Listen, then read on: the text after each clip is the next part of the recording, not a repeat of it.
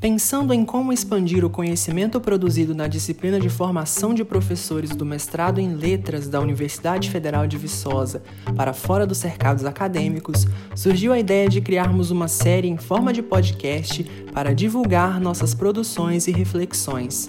Buscamos aqui discutir temas pouco debatidos que atravessam a graduação, a atuação profissional e a qualidade de vida de professores.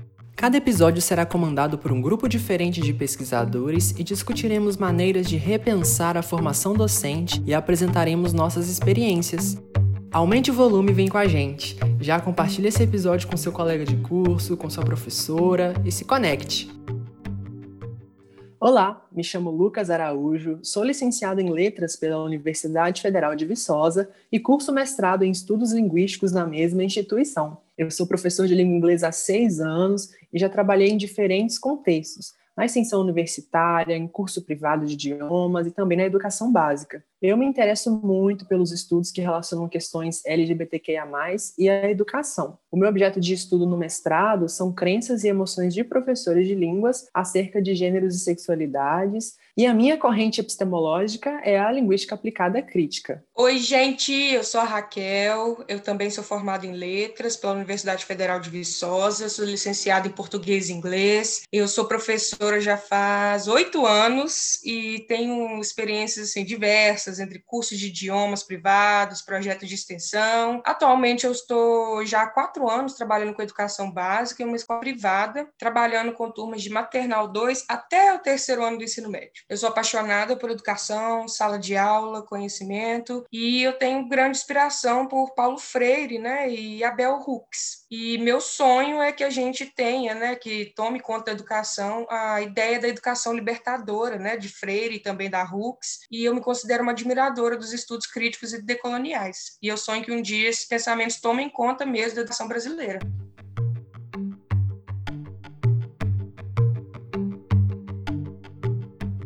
Bem, neste episódio nós conversaremos um pouco sobre as nossas percepções sobre o ensino crítico e apresentaremos também alguns caminhos né, para pensar uma prática docente mais próxima da realidade social. E é assim que surgiu a ideia para o título desse episódio, transgredido o ensino, quais as possibilidades? A minha inspiração para comentar esse tema né, parte do meu contato com alguns textos da Guacira Lopes Louro, que é uma professora aí da área da educação, né? O principal texto dela, que eu gosto muito, é o Pedagogias da Sexualidade, né? Também atravessa a minha vivência enquanto pesquisador, enquanto professor, alguns trabalhos da linguística aplicada crítica, né? E principalmente aí o texto Educando para Transgredir, Reflexões sobre o Ensino Crítico de Línguas Estrangeiras, do Marco Túlio de Urzeda Freitas.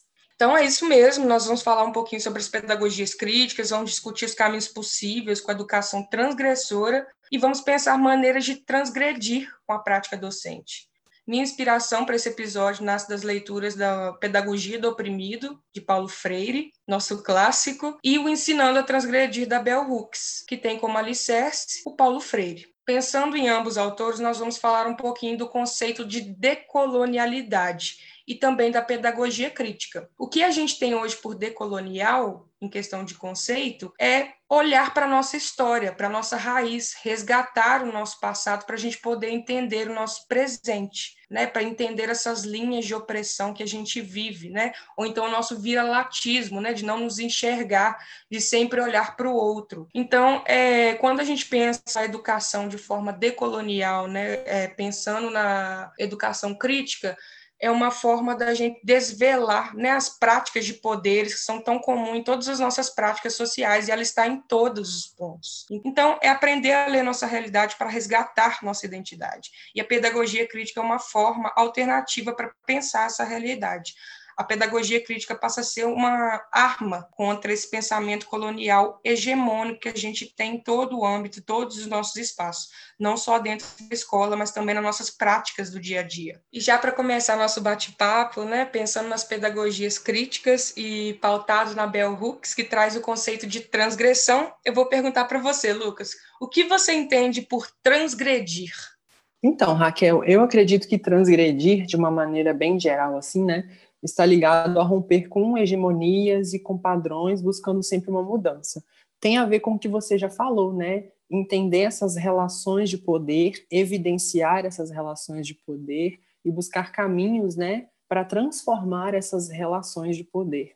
Relações essas que na maioria das vezes trabalham com opressão, né? Então a gente tem sempre uma maioria que oprime uma minoria que é oprimida. E opressão no sentido de controle, né? As pessoas que oprimem, elas oprimem até mesmo de uma forma despercebida, simplesmente por seus marcadores identitários fazerem parte daquela norma, né? Então, se a gente for dar um exemplo mais prático aqui, a gente precisa, por exemplo, pensar a educação entendendo o que é o racismo de onde surge o racismo, qual é o grupo que sofre o racismo, qual é o grupo que pratica o racismo, e entender como essas práticas são construídas através da vivência, da vivência em sociedade. E para você, Raquel, o que, que você entende aí como transgressão? Nossa, primeiramente eu concordo totalmente com você e para mim transgredir, pensar essas opressões, é, isso para mim está tá ligado à liberdade, sabe? A amor à sua comunidade, afeto, solidariedade com o outro, sabe? E pensar uma realidade que seja mais digna para todos nós. Então, transgredir para mim, em primeiro lugar, é usar o conhecimento para libertar né? E para nos libertar e para que os outros se libertem também. Então é reconhecer essas opressões, saberem de onde elas nascem, né?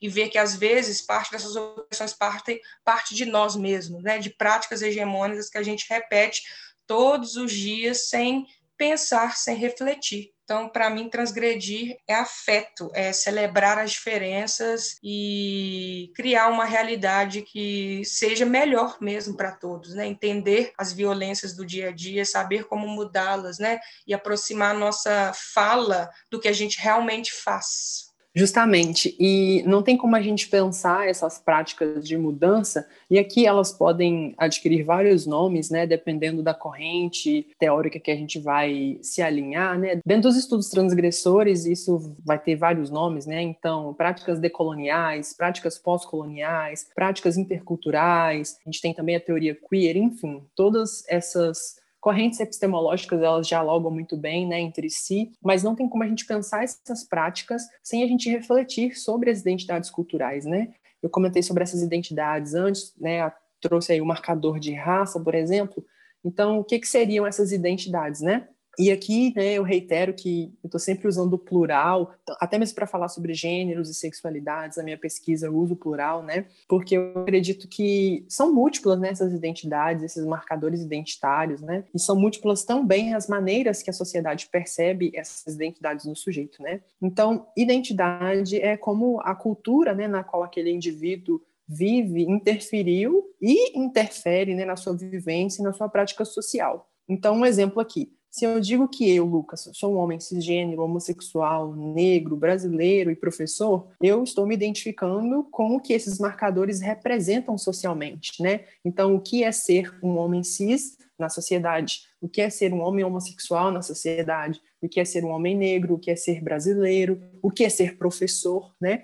Então, cada um desses marcadores identitários tem características que os atravessam, né? E vale ainda mencionar que essas identidades elas não são fixas e nem são eternas, né? Porque elas operam de acordo com as práticas discursivas. Né? Então, o que isso quer dizer? Significa que as nossas identidades elas devem ser pensadas como um local de passagem, um local de transição mesmo, né? E não como um local de permanência. E aí eu até queria convidar você que está ouvindo, né, a praticar junto com a gente, né? Com quais marcadores aí você se identifica, né? E como eles são entendidos pela sociedade em que você se insere. Então, você mulher, você mulher trans, você mulher trans negra, você mulher branca. Então, você consegue perceber que cada um desses marcadores identitários carrega consigo características e atravessamentos sociais é isso que eu queria deixar aí para vocês pensarem um pouquinho. E Raquel, como é que você acredita que nós né, podemos relacionar esse pensamento sobre identidades com o ensino, ou até mesmo com o ensino de línguas, né, que é onde a gente se insere mais propriamente?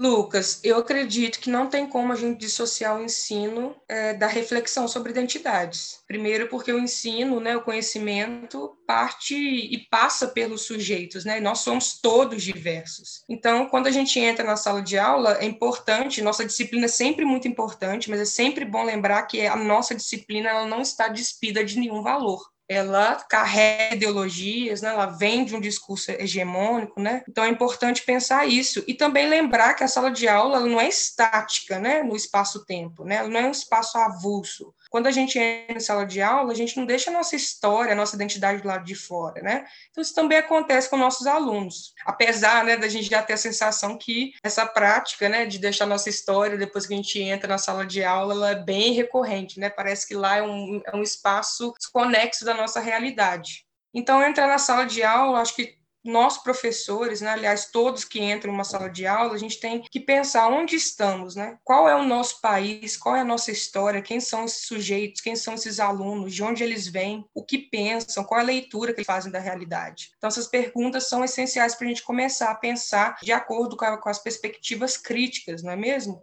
levando em consideração sempre, né, que nosso aluno não é uma folha de papel em branco, né? Todos os sujeitos têm algo a contribuir, né, com a educação também é importante a gente pensar sobre o que a gente vai ensinar e por que, que a gente vai ensinar e como esse conhecimento vai ser significativo para esse sujeito. Um exemplo, é, tanto eu quanto o Lucas, a gente ensina inglês. Se a gente for olhar pelo discurso hegemônico, né, pelo que a gente vê socialmente do inglês, essa é uma habilidade, né, na verdade é uma língua considerada burguesa né, e branca, isso afasta. Então, como que a gente vai chegar numa escola pública de maioria negros e pobres e dizer para eles que essa disciplina, que essa língua também é para eles? Então, eu acho que é interessante a gente iniciar essa discussão também pensando nessa, nesse, nesse sentido. Então, é importante a gente trazer para os alunos uma leitura mais densa, mais significativa, né? E como esse conhecimento pode mudar né, a leitura da realidade de cada um e, de fato, trazer uma mudança social, né, com, fazendo com que esses sujeitos se identifiquem com o que eles estão aprendendo, né, que veja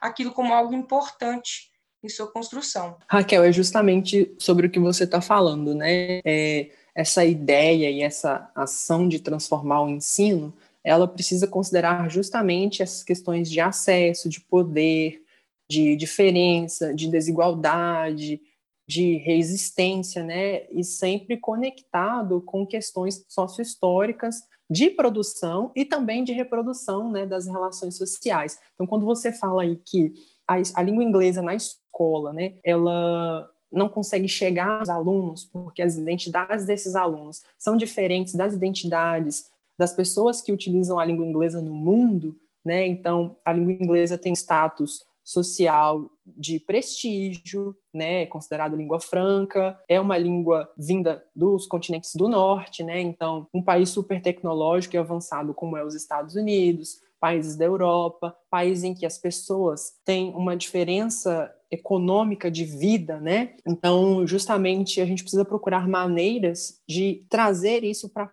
perto do nosso aluno, fazer com que ele se veja ali, que ele se projete ali naquele, naquela aprendizagem, né? E aí, na prática, como é que a gente faz isso, né? Primeiramente, a gente precisa entender que o ensino crítico não pode ser feito com medo. E por que, que eu falo isso? Porque quando a gente pensa a criticidade no ensino, vem questões que estão acima da instituição escola, acima do professor, né? É só a gente olhar para a nossa volta, por exemplo, com questões governamentais. Desde sete anos atrás ali, né, mais ou menos, 2014, que a gente tem, por exemplo, na sociedade o Escola Sem Partido, o Escola Sem Partido é um projeto de lei. Hoje em dia, o pensamento do Escola Sem Partido está um pouco parado, mas a ideia desse projeto é que o ensino seja feito de uma forma não ideológica. Mas o que seria ser ideológico no ensino? É mostrar a realidade social para o aluno? Isso é ser ideológico? A meu ver, é isso que esse projeto prega, né? Então, ser crítico é o oposto do que o projeto Escola Sem Partido propõe, né? Então, por isso eu falo aqui que a gente não pode ter medo, medo dessas pressões políticas, de reformas políticas, né, que incidem sobre a escola, né? E para esse ensino crítico, né, se efetivar de certa maneira, a gente precisa reconhecer que os espaços da educação, né, como a escola, enfim, eles estão permeados por tudo que a gente já mencionou até aqui, né? Principalmente pelas nossas identidades, né, que nos acompanham dentro desses espaços. É como você falou, a gente entra do portão da escola para dentro, mas o nosso gênero, a nossa sexualidade, a nossa raça, a nossa classe social, essas coisas nos abraçam, elas não ficam do portão da escola para fora. Então, enquanto professor, eu não posso ignorar também a vivência do meu aluno, simplesmente para eu poder me enquadrar em um sistema educacional que o tempo todo oprime esse aluno. E a maneira como a gente percebe né, essas questões no nosso ambiente, então, nesse caso, na escola, também nos nossos alunos, né, é que vão influenciar como a gente percebe também as práticas escolares, né? E aí, Raquel, você que tem atuado há mais tempo na educação básica, né, como que você percebe esse cenário, né, de uma maneira geral? Você acredita que os professores e as escolas, eles trabalham com uma pedagogia de ensino que seja crítica? Lucas, sua fala é extremamente importante. Hoje, pensando na educação no país, assim, é impossível não falar que, apesar né, da nossa necessidade de trabalhar com a pedagogia crítica, a gente encontra alguns desafios, né? Primeiramente a escola, né? Infelizmente a educação brasileira está moldada, né, para atender um sistema de mercado, né? Atender a lógica capitalista. Então parece que a gente perdeu um pouquinho dessa essência, né, da, do conhecimento como construção do sujeito, né? O conhecimento para nós mesmos. E hoje a gente está numa escola que o conhecimento é passado de forma mecânica, desconexa da realidade dos alunos e não por culpa, às vezes, do professor ou então da direção da escola, da coordenação. Né? Mas a gente tem é, calendários muito apertados, conteúdos. É, muito mais densos, né, muito conteúdo, né, menos tempo para reflexão. É uma crença de educação completamente mercadológica, né? Ou então aqui no Brasil, eu acredito que a percepção é aquela é aquela educação que vai te comprar uma passagem para o mercado de trabalho, né, para passar no vestibular, né, aquela educação que vai te trazer conforto financeiro, né. Então esse pensamento do conhecimento quanto construção, né, de importância, né, na formação humana, ele acaba ficando secundário, né, já que a gente tem uma estrutura mercadológica que já vem há muito tempo no Brasil, impedindo de fazer de fato uma, uma educação libertadora e significativa. É comum nos depararmos com alunos que só estudam por nota, ou professores que vivem pelo avaliar. Então, o ensino ele vai perdendo aquele, aquela gostosura do saber. Então, o mundo está girando, vai se transformando com muita velocidade. A gente vive né, a tal era da globalização, mas parece que a escola para no tempo, né? Parece que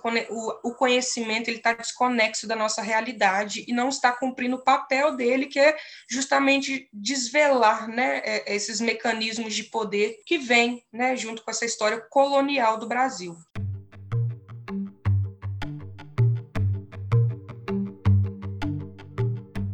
Então, gente, assim, ainda dentro desse tema, né, que é muito longe, eu vou fazer aqui um recorte da minha experiência em relação ao ensino de línguas. Primeiramente, eu sempre chamo a atenção dos livros didáticos. Primeiro, de onde que vem esses livros didáticos? Né? Vem de editoras famosas, americanas ou inglesas. Então, qual é o sujeito representado nesse livro didático? Né? Qual é o tipo de língua? Será que é o inglês indiano? Será que é o inglês da Nigéria? Ou é um inglês americano, nova-iorquino. Então, eu sempre chamo atenção para isso, né? Primeiramente, depois né, de todo esse processo de estrutura que ingessa as escolas, eu ainda tenho livro didático. Os materiais, de uma forma geral, eu não sei se isso condiz com a sua experiência, Lucas, mas eles não refletem a diversidade étnica do falante, né? O falante de uma língua e muito menos a variedade cultural. Eu estava lendo outro dia um livro sobre política americana e descobri que parte da população americana, apenas 30% é branca. Apenas 30%. Sei que isso é uma quantidade grande, mas onde que está os 70% da população que é americana, né? Quem são essas pessoas hoje em dia, né? Então sempre chama atenção para isso. Outro embate que a gente tem é geralmente a crença que a língua inglesa é um produto, uma commodity. Significa que ela é um produto sem valor, né, com aquela ideia ingênua de que língua é produto, quando língua é poder, né? É a, a, as nossas violências, as nossas opressões, elas também acontecem através da linguagem. As pessoas pensam que a violência é só física, mas não. A língua é uma herança e ela é tão velha quanto as opressões. Então, é através dela que a gente vai proferindo violências, opressões, naturalizando né, algumas estruturas de poder. E essa é apenas a ponta do iceberg, né? Os estudos decoloniais, as pedagogias críticas apontam caminhos significativos para a gente repensar essa educação, não só da língua inglesa, mas de todas as áreas do saber, né? Porém, no caso do Brasil, a gente vive um drama mais profundo. É impossível é, falar de pedagogia crítica sem pensar o cenário político brasileiro. Né? A gente vê que desde 2018, com a eleição do governo de extrema-direita do Bolsonaro, a educação está sendo desmontada. Né? a educação está sendo humilhada, professores sendo atacados, todo esse pensamento crítico, né, que quer desvelar poder incomodou muito. Então, por isso, professores vão sendo atacados, o movimento Escola Sem Partido, como você tinha mencionado, cresce a cada dia. Há uma distorção da sociedade em relação ao pensamento da educação, né? justamente porque nos faltou uma pedagogia libertadora, aos modos do, do Freire, da Bell Hooks. A gente vê governantes e representantes né, é, em suas posições de poder distorcendo o que é o que eles chamam, com muitas aspas, de ideologia de gênero, ou então estereotipando é, a população LGBTQI, e deixando, né, não querendo reconhecer a estrutura racista, como que a nossa democracia é formada, né, a partir de uma democracia falsa e racista. Então, todo esse tipo de pensamento crítico, ele causou medo ao ponto de termos hoje em dia um presidente tentando colocar uma sociedade, uma população contra a ciência e contra a educação. Então, quando a gente pensa nesse cenário né, político do Brasil, a gente começa a ver, depois dessas eleições do Jair Bolsonaro, professores sendo perseguidos, é, a gente vê que, há, que estão encorajando né, filmar professores, denunciar professores, mas com qual critério? Né? O que a gente não pode dizer? A gente vê com recorrência o governo sendo hostil com qualquer pensamento né, que vá falar da realidade do Brasil, que é o que a gente falou. Um país racista, machista, que não se enxerga, que não se vê, que não se gosta, que olha para o norte e quer parecer com o norte, né? que quer sufocar a nossa identidade e a nossa cultura. E aí a pergunta é: qual professor né, que se sente encorajado de utilizar a pedagogia crítica?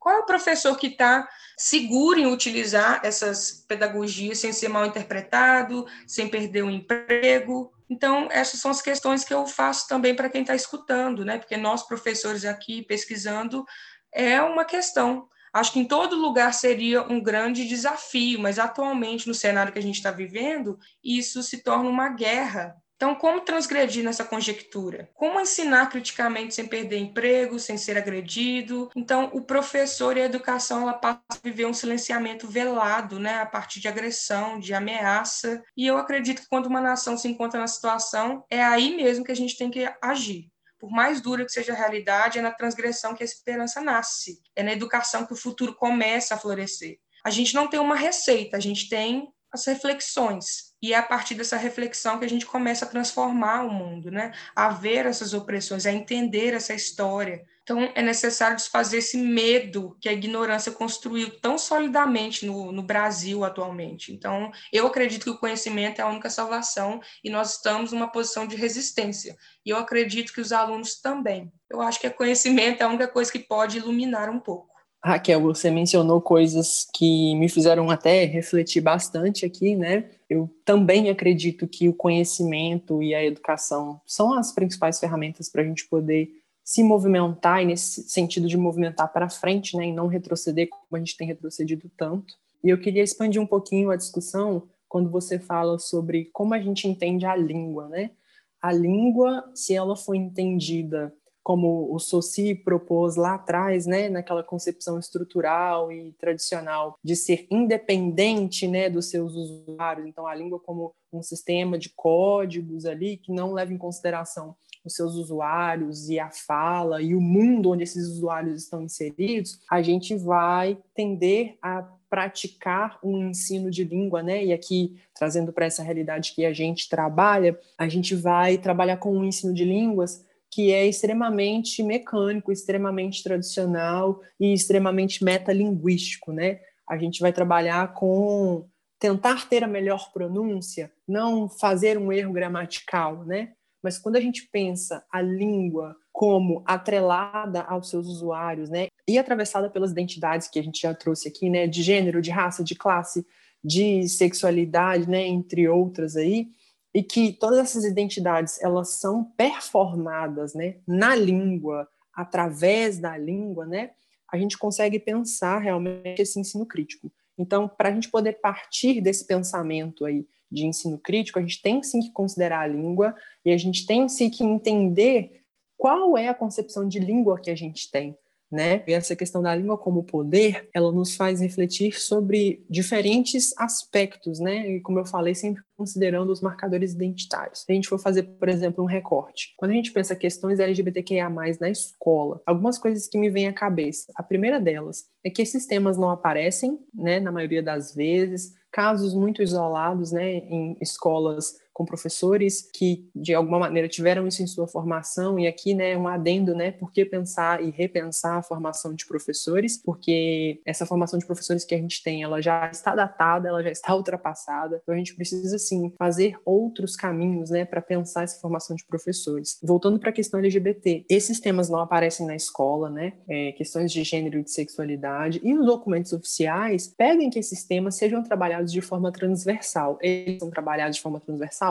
não, eles não são. E aqui o nosso local de fala é justamente o local de professor que está ou já esteve inserido na escola regular, na educação básica, e a gente sabe como é que é. Outra questão que me vem à mente é como o processo de escolarização ele é violento, né, com pessoas que fogem dessa norma cis hétero, né? Então, se a gente pensar principalmente o marcador identitário de gênero, né, as pessoas trans, travestis, transexuais, com dados do ano passado aí, né, de um relatório da ANTRA, dados de 2019, né, mostra aí uma baixa escolarização das pessoas trans, né, causada principalmente por quê? Por essa evasão escolar. E aqui eu acho que eu arrisco até dizer expulsão escolar. Essas pessoas não se sentem bem no ambiente da escola porque elas estão o tempo inteiro enfrentando violência dos professores, dos alunos, do ambiente, de uma maneira geral, né? E aí o que acontece? A pesquisa, né, esse relatório da ANTRA mostra cerca de 0,02% dessas pessoas trans estão na universidade. O que, que é 0,02%? 72% não possuem nem o ensino médio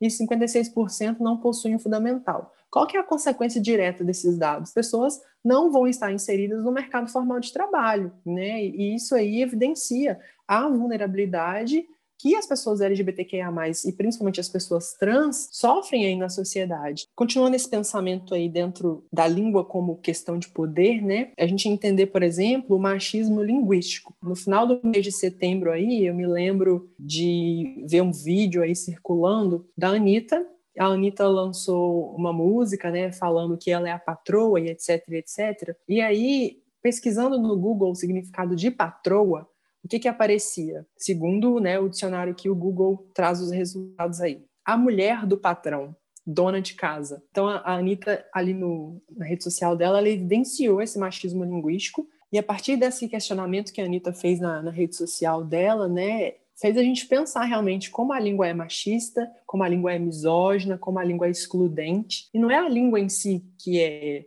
machista, né? A gente atribui essa, essa característica aos seus usuários, aos seus falantes, sempre lembrando que quem performa a língua são pessoas, são seres humanos que têm a capacidade de raciocinar e de pensar. E aí, atrelado a esse acontecimento, teve também o acontecimento com a Luísa Sonza, que é uma, uma cantora aí também, né? E a Luísa Sonza, ela teve um término recente de um casamento e isso tomou grandes proporções na mídia.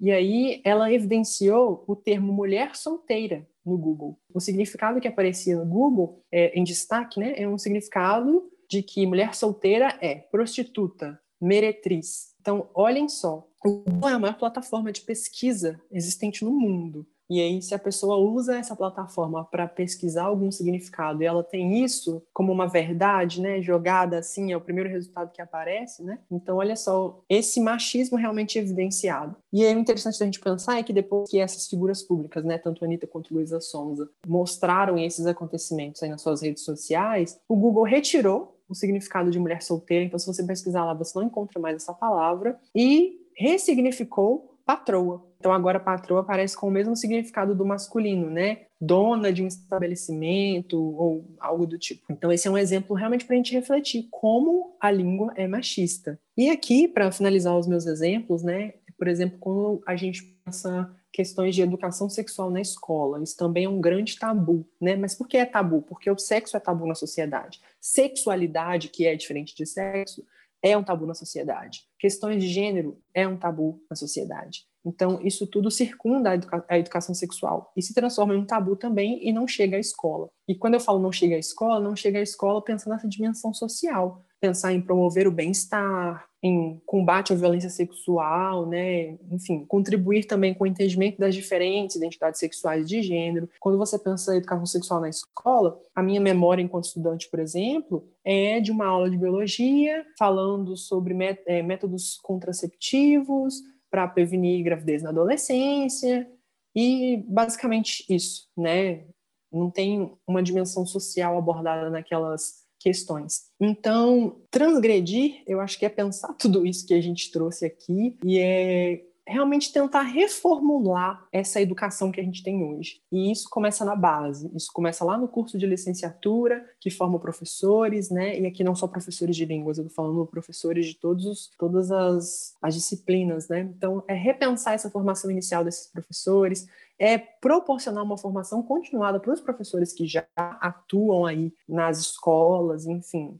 E é permitir que esses estudantes, que esses alunos ressignifiquem o seu a sua aprendizagem, que eles possam ter contato com os diversos temas que hoje em dia estão fora da educação. Bem, Lucas, é, é, como você mesmo disse, a gente precisa repensar né, a educação brasileira, mas principalmente repensar a formação do professor, não é mesmo? É, e pensando no que você tem dito, você falou um pouquinho do Google, né, como nossa maior plataforma de pesquisa, e como é nossa maior plataforma de pesquisa, ele reflete um pouquinho desse pensamento hegemônico opressor. Eu digitei a palavra professora negra no Google e, as, e coloquei no Google imagem, né? E a gente vê algumas imagens de, de professoras negras sexualizadas.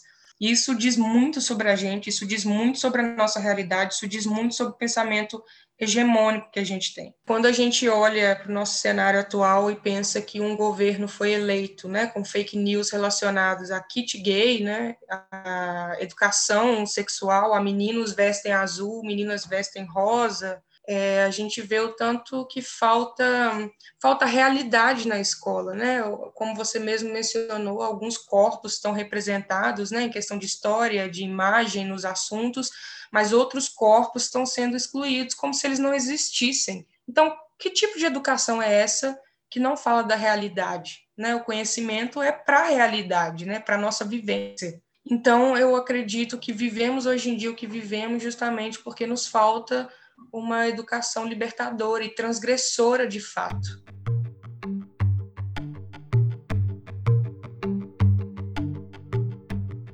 Bem, depois de tudo isso que a gente já discutiu, né, a gente caminha para a conclusão desse episódio. Eu acredito que as discussões que a gente trouxe aqui, elas são só um pontapé inicial para discussões maiores, né? E eu queria ler uma frase que eu li na contracapa de um livro, inclusive o livro é sobre ensino crítico, né? O livro se chama Perspectivas Críticas no Ensino de Línguas, Novos Sentidos para a Escola, e é da organização do Dani Marcelo de Jesus, do Fernando Zolinves e da Divanise Carbonieri. É um livro de 2017. E o que está escrito na contracapa é de Hilary Jenks. A frase é a seguinte: Mas a crítica não é um fim em si mesmo a consciência produzida pela crítica requer uma ação transformadora positiva que, lentamente, mas certamente, traz a mudança para um mundo que é de maneira palpável, injusto. Essa é a única maneira de encontrarmos a esperança e o bem-estar para nós mesmos e de contribuir para a esperança e o bem-estar dos outros. E é isso, eu acho que essa frase resume bem essa discussão que a gente tentou trazer aqui hoje, né? Espero que você que está nos ouvindo aí tenha conseguido refletir junto com a gente, né, sobre essas questões transgressoras e sobre esse pensamento crítico mesmo, né, aplicado ao ensino, aplicado à educação, nossa, estou muito feliz de participar dessa conversa. É um tema que eu gosto muito e eu acho que é assim extremamente importante, né, nesse contexto. Também queria dizer que a frase que você leu é linda, fiquei até arrepiada aqui, gostei muito. Penso que as teorias críticas, né, as pedagogias de transgressão, as linguísticas interdisciplinar ou indisciplinar, elas servem como esperança, né, para gente, para que a gente possa continuar, para que a gente pense num lugar mais justo, né, que a gente molde uma realidade digna para todo mundo. Bem, Lucas, eu também trouxe uma frase que eu acho muito interessante e acho que pode deixar uma reflexão bacana para a gente, que é uma frase da Bell Hooks. É evidente que um dos muitos usos da teoria no ambiente acadêmico é a produção de uma hierarquia de classes intelectuais, onde as únicas obras consideradas realmente teoria são as altamente abstratas, escritas em jargão difíceis de ler e com referências obscuras. Então, a nossa discussão aqui, eu espero que seja uma semente né, para reflexão de quem estiver ouvindo, seja professor, aluno, não importa. Eu acho que o importante é a gente começar a refletir, né, repensar as nossas práticas, pensar no nosso país, né, resgatar a nossa identidade. E por mais que o contexto e o cenário sejam trágicos, eu acho que essas reflexões nos trazem um pouquinho de esperança. Eu acho que muita gente está junto com a gente nessa.